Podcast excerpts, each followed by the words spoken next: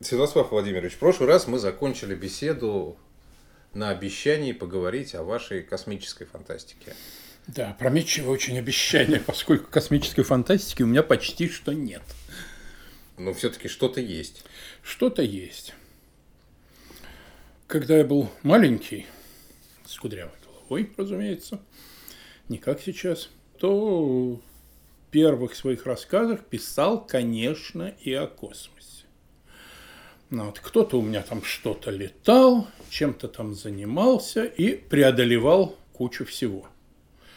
Вот, по счастью, эти рассказы в 90% случаев не сохранились, поэтому мне о них и не рассказать, даже если бы хотел.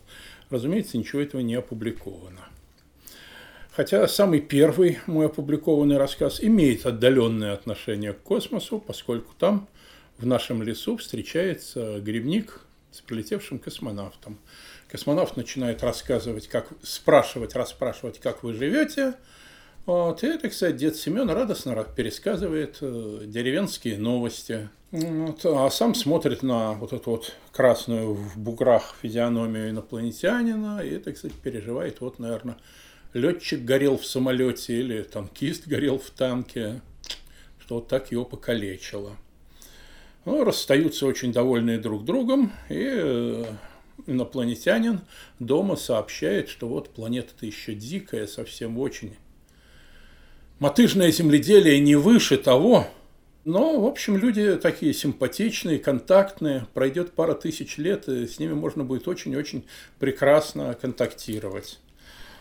Вот. Э, рассказ-то даже был напечатан, напечатан еще под моей настоящей фамилией – в журнале «Уральский следопыт», но там были две вещи. Обе вторжения редактора. Почему я сейчас к редакторам вообще отношусь крайне плохо. Во-первых, сменили название. Во-вторых, изменили концовку. Просто вот отрезали старую, писали свою. Вернее, не свою, а содранную у Роберта Шекли. И причем самое больное – это то, что сменили название.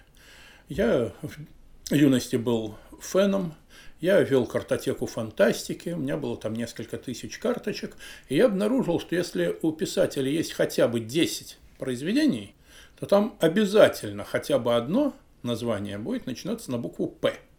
И вообще буква «П» э, в моей картотеке, если разложить по названиям, а не по фамилиям авторов, занимает э, процентов 30 всего места. Вот, и тогда я как раз начал писать первые рассказы, было у меня их штуки четыре, и обнаружил, что нет там на букву «П», нет. И я дал клятву страшную, что ни одного произведения на букву «П» у меня не будет. Фантастического. И вот первая моя публикация, рассказ «Грибники», выходит под названием «По грибы». Первая же. Одна из причин, почему может, не самое главное, но, так сказать, весьма веское, почему я взял псевдоним. У Святослава Логинова фантастических произведений на букву «П» нет. Это по поводу космической фантастики. Дальше я перешел, в общем-то, на фантастику обычную. Ну да, в космосе у меня летают герои повести «Я не трогаю тебя». Да, да. Вот. Э, это не есть специально космическая фантастика, это она говорит о перенаселении Земли, о том, как о попытках терраформирования планет. Неудачных. Э, но дело в том, что когда я читал произведения, посвященные терраформированию, вот, я невероятно был удивлен, до чего же просто это у всех получается. Сменить тяжелую атмосферу на легкую, пара пустых. А как, как давление это изменится? Как вулканы-то пойдут? Вот. Наоборот, можно сказать, еще легче. То есть не было атмосферы, а мы взяли и сделали кислородную атмосферу. Ну, не бывает так. Природа такого страшного насилия не потерпит. Ну вот. Ну и поставлена была проблема, а можно ли, если найдешь чужую жизнь, пусть Понятно, что если там живут свои какие-то люди, то тут надо отойти на цыпочках и не трогать. Ну вот. А если нет, если просто дикая природа? В свое время меня неприятнейшим образом поразил роман Абрама Полеев «Простор планетный», где взялись терраформировать Венеру. Там такая необычная, такая ничуть не похожая на нашу жизнь, в бескислородной атмосфере и все остальное. С легкостью невероятной все это уничтожается, чтобы на Венере были яблони цвести. Ну, вот. А если учесть, что за несколько лет до этого читал повесть Гуревича «Первый день творения», сейчас перечитал, бог мой, сколько там ляпов, сколько там всего такого наивника и безграмотности. Но там есть гениальная фраза. Венеру и Марс было решено не трогать, поскольку там имелась своя, отличная от земной, жизнь. Вот за это Георгию Иосифовичу можно простить все. По-настоящему из больших произведений у меня касается космоса только роман «Имперские ведьмы». Я к тому времени уже добыл себе имя фэнтезиста. От меня ждали фэнтези-произведений, хотя, в общем-то, я и ушел как раз от фэнтези. А вот это произведение – это одновременно и фэнтези, и НФ. Я попытался, поставил эту проблему. Кстати, молодые ребята сейчас, вот следующее поколение, пользуются этим приемом э, просто вот ничтоже сумняшься. Ну как же так? Это же общее место. А мне вот когда-то приходилось проламывать внутренний цензор. Ну как, нельзя, нельзя, нельзя, это так не бывает.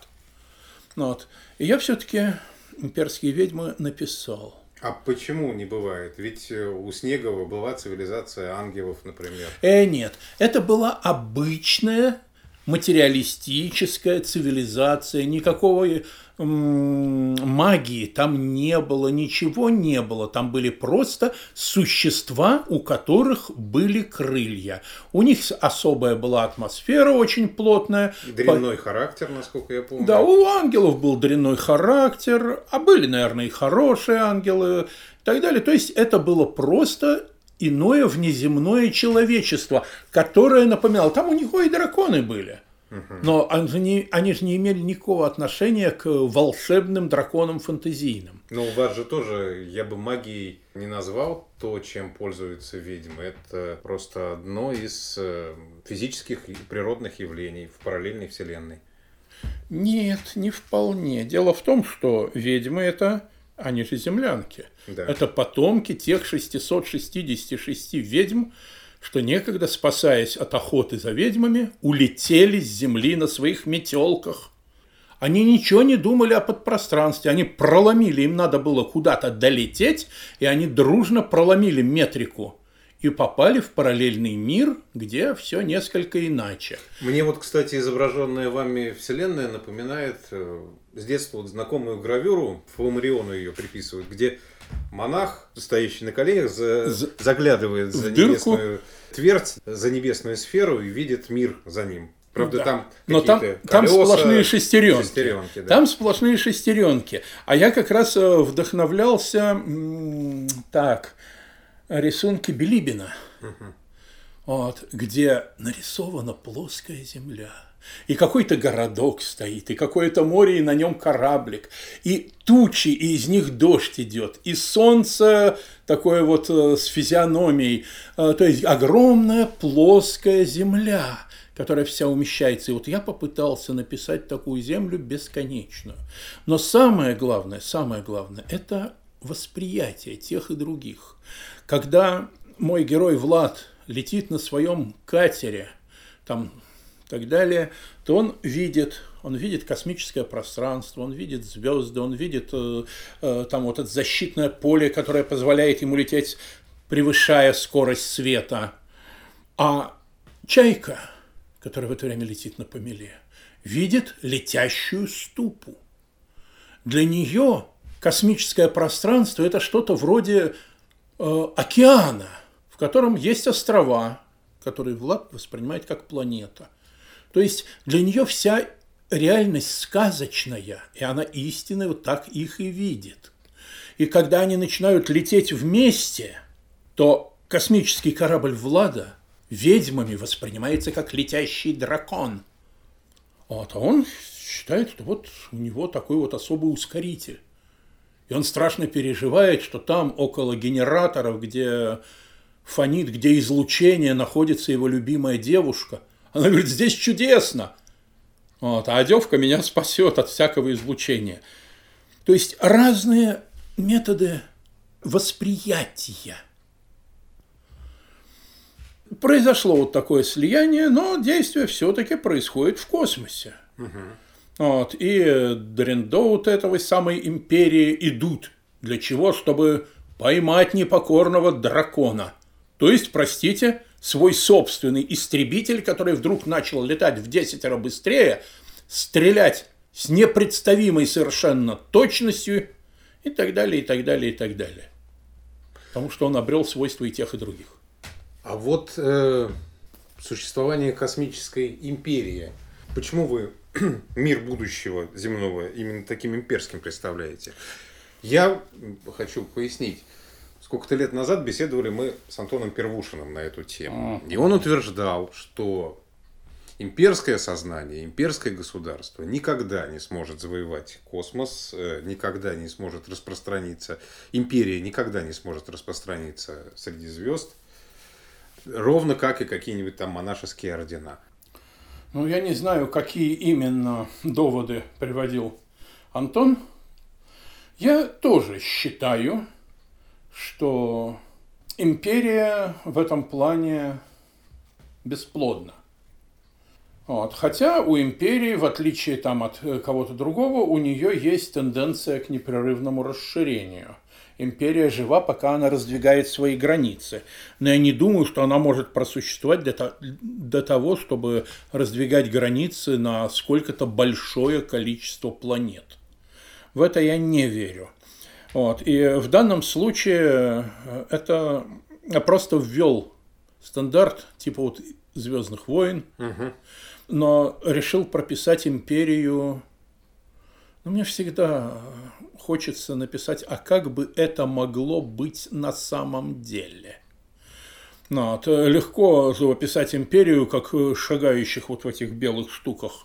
Штурмовиков. Штурмовиков Э, императора, который там чем-то особо хитрым владеет и так далее, и так далее, и так далее. Не, ну есть империя у Азимова в Foundation Академии. Да, да, да, в основании. Я там дочитал до второго или третьего романа. Вот. Э, к сожалению, я, я не могу читать вот эти вот бесконечные сериалы. Каждая следующая книга становится хуже предыдущей тех же самых э, принцев Эмбера. Я прочел два романа. Третий роман я бросил на 12 странице. Пирс Энтони «Колдовской мир» я прочитал два романа. Вот, а большинство я прочитываю первый роман и представляю, до чего гадко будет во втором. Вот. Здесь я попытался написать э, империю, которая могла бы существовать. Ну, вот империю, разделенную на соответствующие анклавы.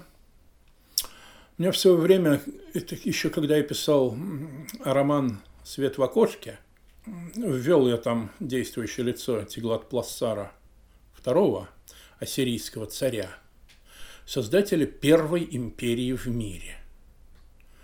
Ну вот посмотрел, что он сделал. Он разделил свое государство, там было семь провинций, во главе каждой стоял сатрап, и сам он был одним из сатрапов, и сверх центральной власти сел.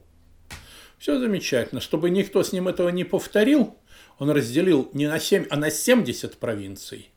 И сатрапы чисто по собственному желанию.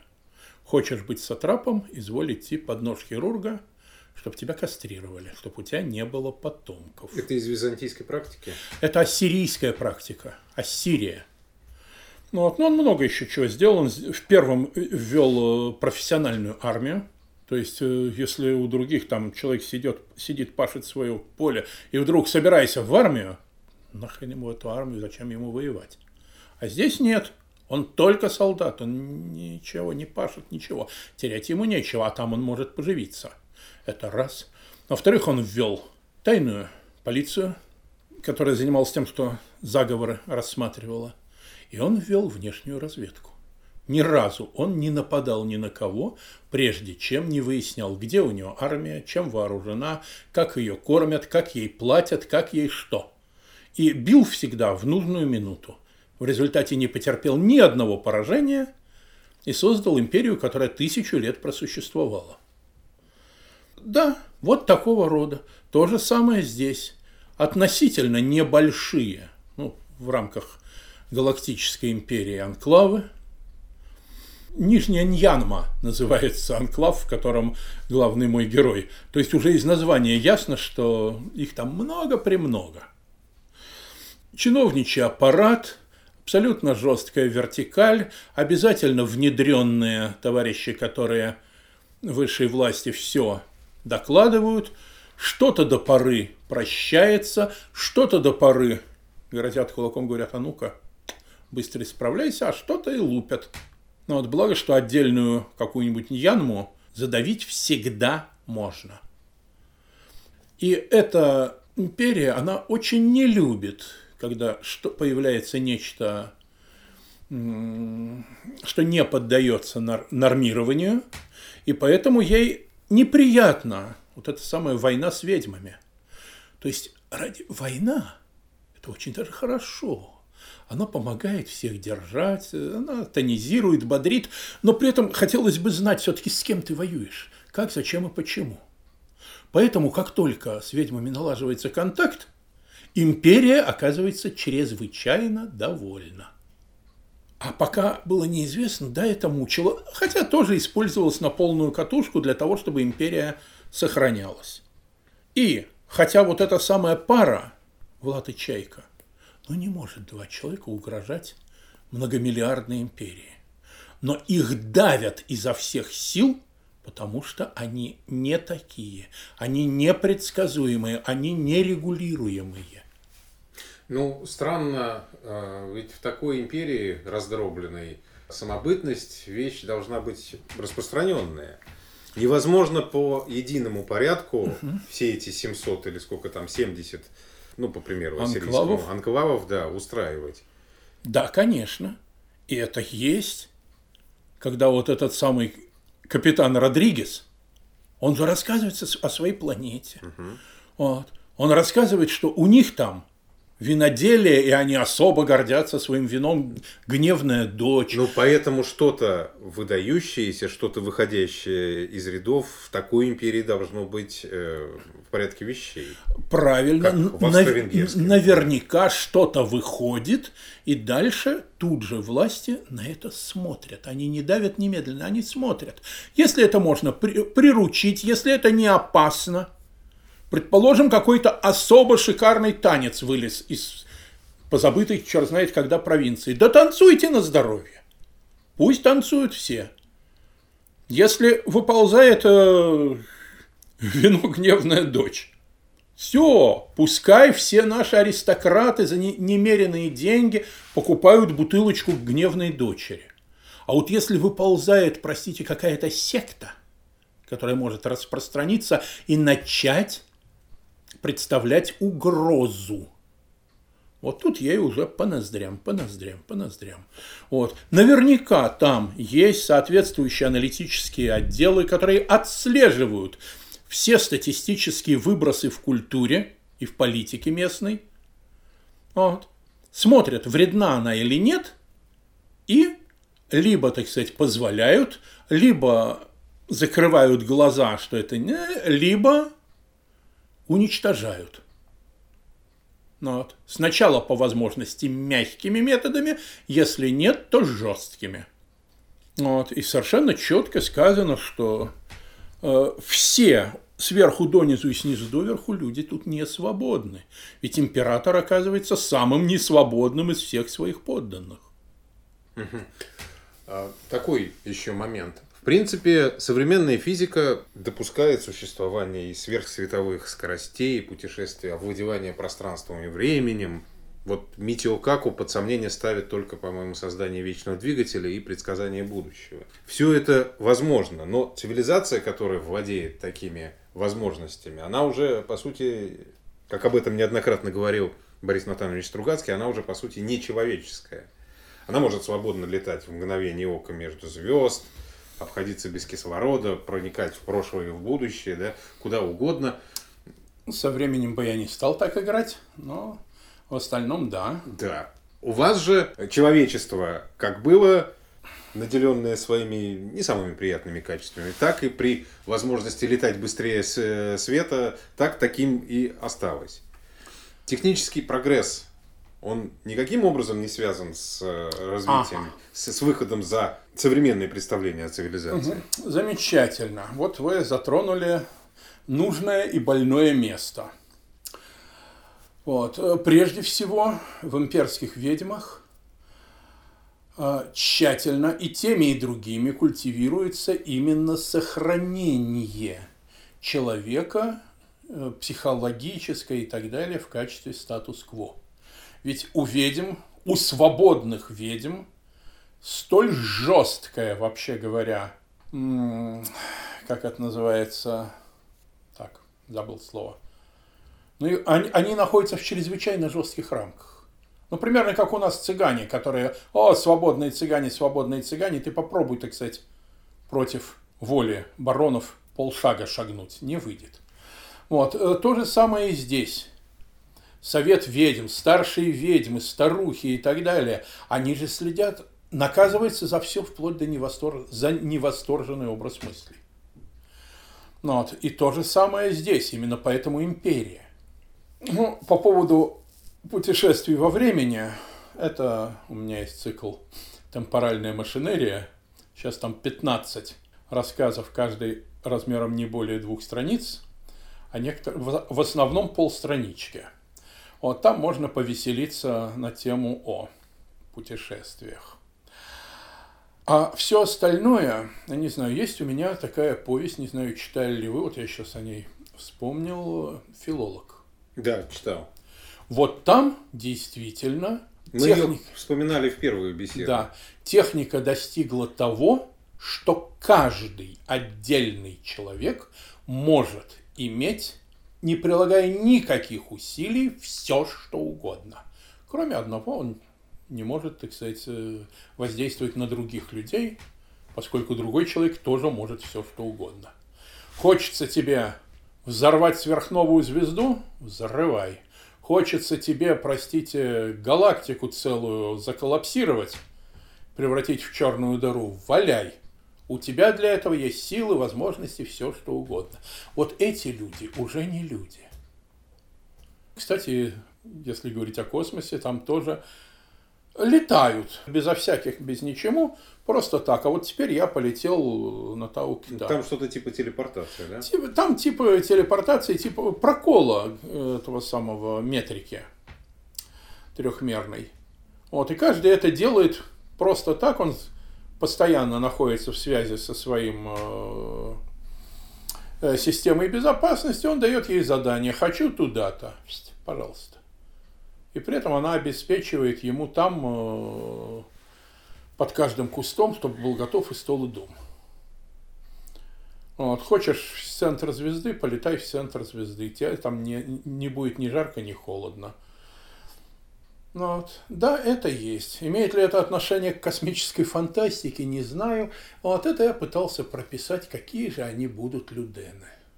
Ну вот, не знаю, заметил, кто не заметил. Я там оставил даже несколько реперных точек, что это именно по произведениям братьев Стругацких.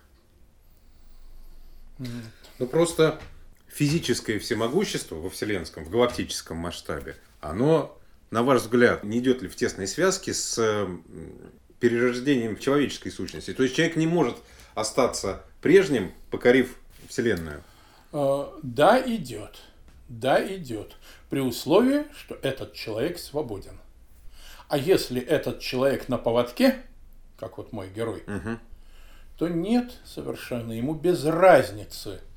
Вот, э, машет ли он кайлом, добывая руду в какой-нибудь шахте. Или сидит за штурвалом. Или сидит за штурвалом сверхсветового истребителя. Все равно он раб, все равно ему руководство диктует, а если он пытается не по слушным быть, то включается поводок, и он вынужден потом нижнее белье застирывать. Угу, угу. Но э, вообще «Имперские ведьмы», на мой взгляд, это книга о торжестве семейных ценностей, как сейчас принято Я говорить. пытался написать, а, книгу о любви, и, б, написать, какой должна быть космическая опера. И в конце э, рождается новый представитель галактической цивилизации. И, может быть, он как раз будет тем героем, о котором мы Стругацкий размышлял, о котором... Да, конечно, да, конечно. Потому что его уже он не боится ни ведьм, выстроившихся шестиугольником, его не сотрешь, как можно стереть чайку. Он не боится поводка, который вонзается черным жалом в душу и тащит куда угодно, как у Влада. Все, он уже родился действительно свободным. Он пока один. Но вот он пока один. И вот если взглянуть, кончается 35 глава фразой «уходил, чтобы когда-нибудь вернуться». Это как бы, а, как будто бы здесь написано «продолжение следует». На самом деле я сказал в этой книге все, что хотел сказать. И это как бы эта фраза написана для юных читателей. Потому что при всем при том, книга эта написана для ребят, мальчишек 12 и до, ну скажем, 17, не больше лет. Это подростковая литература. И я четко представлял, как ребята, избави Боже от холодного сапожника, которые там миры Говарда, миры там Лавкрафта садятся и клепают – нет, это именно для мальчишков и девчонков, которые прочтут и захотят писать продолжение приключений. Вот вам, вот, вот он Яшка, который вытащил гибнущих, но живых родителей. Они выживут. Это, это так сказать, сто процентов. Они куда-то уйдут. Мы не знаем, что они там встретятся, но Яшка пропасть не даст – и что-то будет, и когда-то он вернется, и каким он вернется. У Расховатского был замечательный рассказ «Каким ты вернешься». Вот. Это пускай пишут вот те мальчишки и девчонки, которых эта вещь заденет. К сожалению, роман не переиздается. Вот два издания прошло, и сейчас в нынешней нашей ситуации ничто не переиздается. Вот, поэтому моя эта мечта была зря осуществлена. Вы еще предварительно, когда мы с вами беседовали, вспоминали о рассказе своем «Голландский сыр», который тоже связан с космосом. Да, это меня попросили просто, а вот смогу ли я написать рассказ о космических буднях. Я почесал репу и решил, что смогу. Хотя писать было очень трудно. Я страшно боялся вот здесь одни уже сделали, здесь другие, здесь третьи. То есть там нет места для, я не нашел во всяком случае, для широкого произведения. Но для рассказа придумал, написал. Такая, как говорят, твердая научная фантастика. Твердая научная фантастика. В Солнечную систему вторгается чужак. Причем чужак, судя по всему, мертвый, идущий на автоматике. Он болтается по этой самой эллиптической орбите, входя в Солнечную систему. Уничтожая все на своем пути. Вот, уничтожая все на своем пути. Причем не совсем все. Он как только встречает первый объект, который можно уничтожить, он шарахает по нему антиматерией и разворачивается, уходит на новый эллипс. А потом вернется через 40 лет. И еще почему-нибудь снова шарахнет. Хорошо, когда он шарахнул по Марсу. Хорошо, когда он шарахнул по Юпитеру. На третий раз он летит и в его, в его зону попадает Земля. Как спастись? Уничтожить его не удается, подойти к нему не удается, перехватить управление не удается, не удается и еще раз не удается. Ну, наконец, мои, так сказать, ушлые герои сумели его уконтрапупить. Я не помню, там герои-мусорщики, да? Да, герои-мусорщики, которые, вообще говоря, убирали эти самые астероиды чтобы не мешало. А сейчас им важная работа появилась. Как только сообразили, что в следующий раз он летит на Землю, то мусорщики собирают э, там метеориты, пыль, э, астероиды небольшие, вот в этот самый свой гравитационный гамак волокут к Земле и строят защитную, так сказать, сооружение, такую дамбу, по которой должен э, этот самый зверь отстреляться. Но они, вот эта пара вдруг сообразила, что можно сделать. Они притащили полный кокон космического мусора и вывалили его перед самым носом. А законы механики даже для инопланетных кораблей никто не отменял. Вот он врезается в эту самую кучу мусора, начинает там отстреливать ее, разбиваться, пробиваться. Ну, в конце концов, так сказать, раз ему приложило, два ему приложило, в конце концов, не, не бесконечно же его мощностя. Ну и, так сказать... Но вот на примере этого рассказа а, вас в данном случае не интересовало абсолютно, откуда этот корабль, э, что за цель у него, да, почему он таким образом летит. Только вот есть какая-то угроза Земли, и как с ней угу. расправиться, да? Нет, у меня я не верю в агрессивных инопланетян. Скорее всего, это какой-нибудь, простите, пожалуйста, взбесившийся горный проходчик, вот, там бурильная установка, она вот вылезла из метро и бурит насквозь все попавшиеся на пути дома. Там нет уже хозяев, нет ничего, там осталась какая-то э, механика, какая-то самая штука, которая заставляет проводить ту работу, для которой он когда-то был создан. Но, прикиньте, шагающий экскаватор вот здесь вот посреди проспекта, он начнет, хорошо, если просто на проспекте ямы копать. Понятно. Я хотел бы перейти еще и к чужим произведениям космическим. Сейчас Есть... окажется, что я не читал, и мне будет стыдно. Нет, нет, нет. Э, я просто спрошу о том, что вы читали, и что вы могли бы выделить, что вам самому нравится из фантастических произведений других авторов. Э, Посвященных космосу. Космосу, да. Прежде всего, это чисто юмористические рассказы, ну, вот, где космический корабль, так сказать, трясется по межзвездным ухабам. Скажем, знаменитый рассказ Бориса Штерна «Чья планета?». Ну, вот тут между ними состоялся разговор – снабженный юмором для пущего интересу, о трудностях космических будней.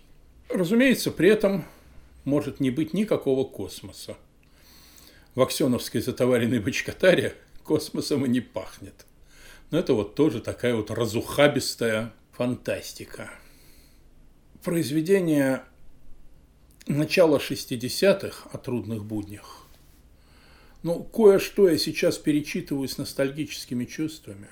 Того же Гуревича? Ну, Гуревича... Гуревича я как-то даже не знаю, случайно взялся перечитывать. Вот, потому что Гуревич, конечно, и в те времена был писателем второго ряда, вот, а сейчас он устарел абсолютно, абсолютно напрочь. Ну, он этим и интересен. Этим и интересен было в моей жизни вот такой момент, когда я еще 11-летним пацаном прочитал повесть «Первый день творения», вот, у меня что-то забрежило, какое-то странное подозрение, что дурят нашего брата. И я полез, вон там вот, она сейчас стоит, большая советская энциклопедия, вот, и стал читать статью про уран и выяснил, что плотность урана равняется единице 1,008, по-моему, то есть вода. И значит, уран представляет собой газовый пузырь, просто под страшным давлением внутри. Если есть какое-то там ядро каменистое, то оно настолько мало, что... И значит, значит, уран невозможно. Хотя он в 14 раз массивнее Земли, разрезать на 14 кусков и слепить из них 14 планет. Невозможно. Ну и дальше пошло мое неприятие и ругань и так далее по поводу повести Гуревича. И вот только фраза о жизни, которую решено было сохранить, она мне запала действительно. А в конце 80-х я познакомился с Георгием Иосифовичем Гуревичем. Вот и, конечно, язык мой, враг мой, я ему рассказал о своем детском неприятии этой повести, о том, как я в 11 лет нашел вот этот вот огромный ляп. И тут Георгий Иосифович, вот он такой вот весь из себя очень классический еврей. И у него растерянная, совершенно наивная, очень добрая улыбка была. И вот он улыбнулся и сказал, но вы же полезли в энциклопедию проверять прочитанное. Значит, я не зря это писал. Вот. Он рассматривал свое творчество как часть научно-популярной литературы. Так что это, это по поводу Гуревича и, и всех, кто шел в его кильваторе, а таких было множество. И они, слава богу, забыты, и туда им и дорога. Отдельно стоят Стругацкие, Лем, астронавты. И вот тут вот я перечитывал первые ранние вещи Стругацких, чисто космические. Имени любимые. А? И... Имени любимые. Вот, да, я их перечитывал, потому что там нет лозунгов. Там есть работа, там есть люди, приятные тебе, с которыми хочется иметь дело. В этом плане, кстати, Ефремов со своим э, не часом быка, как его сердцем змеи, uh-huh. Корсарпентис, мне крайне не нравится. Там все сплошные вот так вот с плаката. Плакатные. Здесь все живые люди, что у Лема, что у Стругацких. И это все перечитывается с огромным удовольствием. Последнее, скажем, я перечитывал «Путь на Мальтею». Как жизнь, хорошо, как девушки, хорошо. Я очень люблю девушки и всегда спрашиваю, как. Это действительно прекрасные вещи. Но с течением времени это все отошло. Отошло, во-первых, потому что прекратился вот этот натиск в космос. Сократилось, сократилось, сократилось. Мы не делаем новых шикарных шагов. Вот это раз. Во-вторых, пропала идея вот этого самого единого человечества, социалистического, коммунистического и так далее, она не сгинет, она, она отодвинута. Как у Брагауза и Фрона написано, что в современном марксизме построение коммунизма отодвинуто в неопределенное будущее. Вот таки да, все это отодвинуто в неопределенное будущее, все это красиво и замечательно, но на повестке дня – в ближайшие, так сказать, несколько поколений не стоит.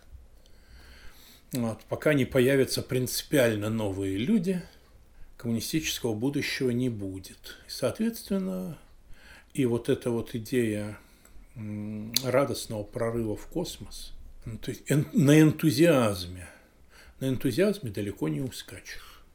Кстати, в Майнкамп Гитлера чуть ли не основное слово энтузиазм, энтузиазм, энтузиазм куда они прискакали.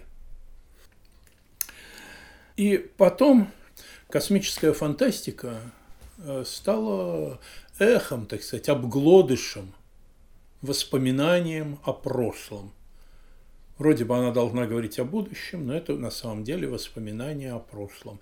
Поэтому она как таковая исчезла. Я не могу там найти хоть сколько-нибудь достойных произведений. То есть взгляд на будущее космической фантастики у вас э, такой печальный?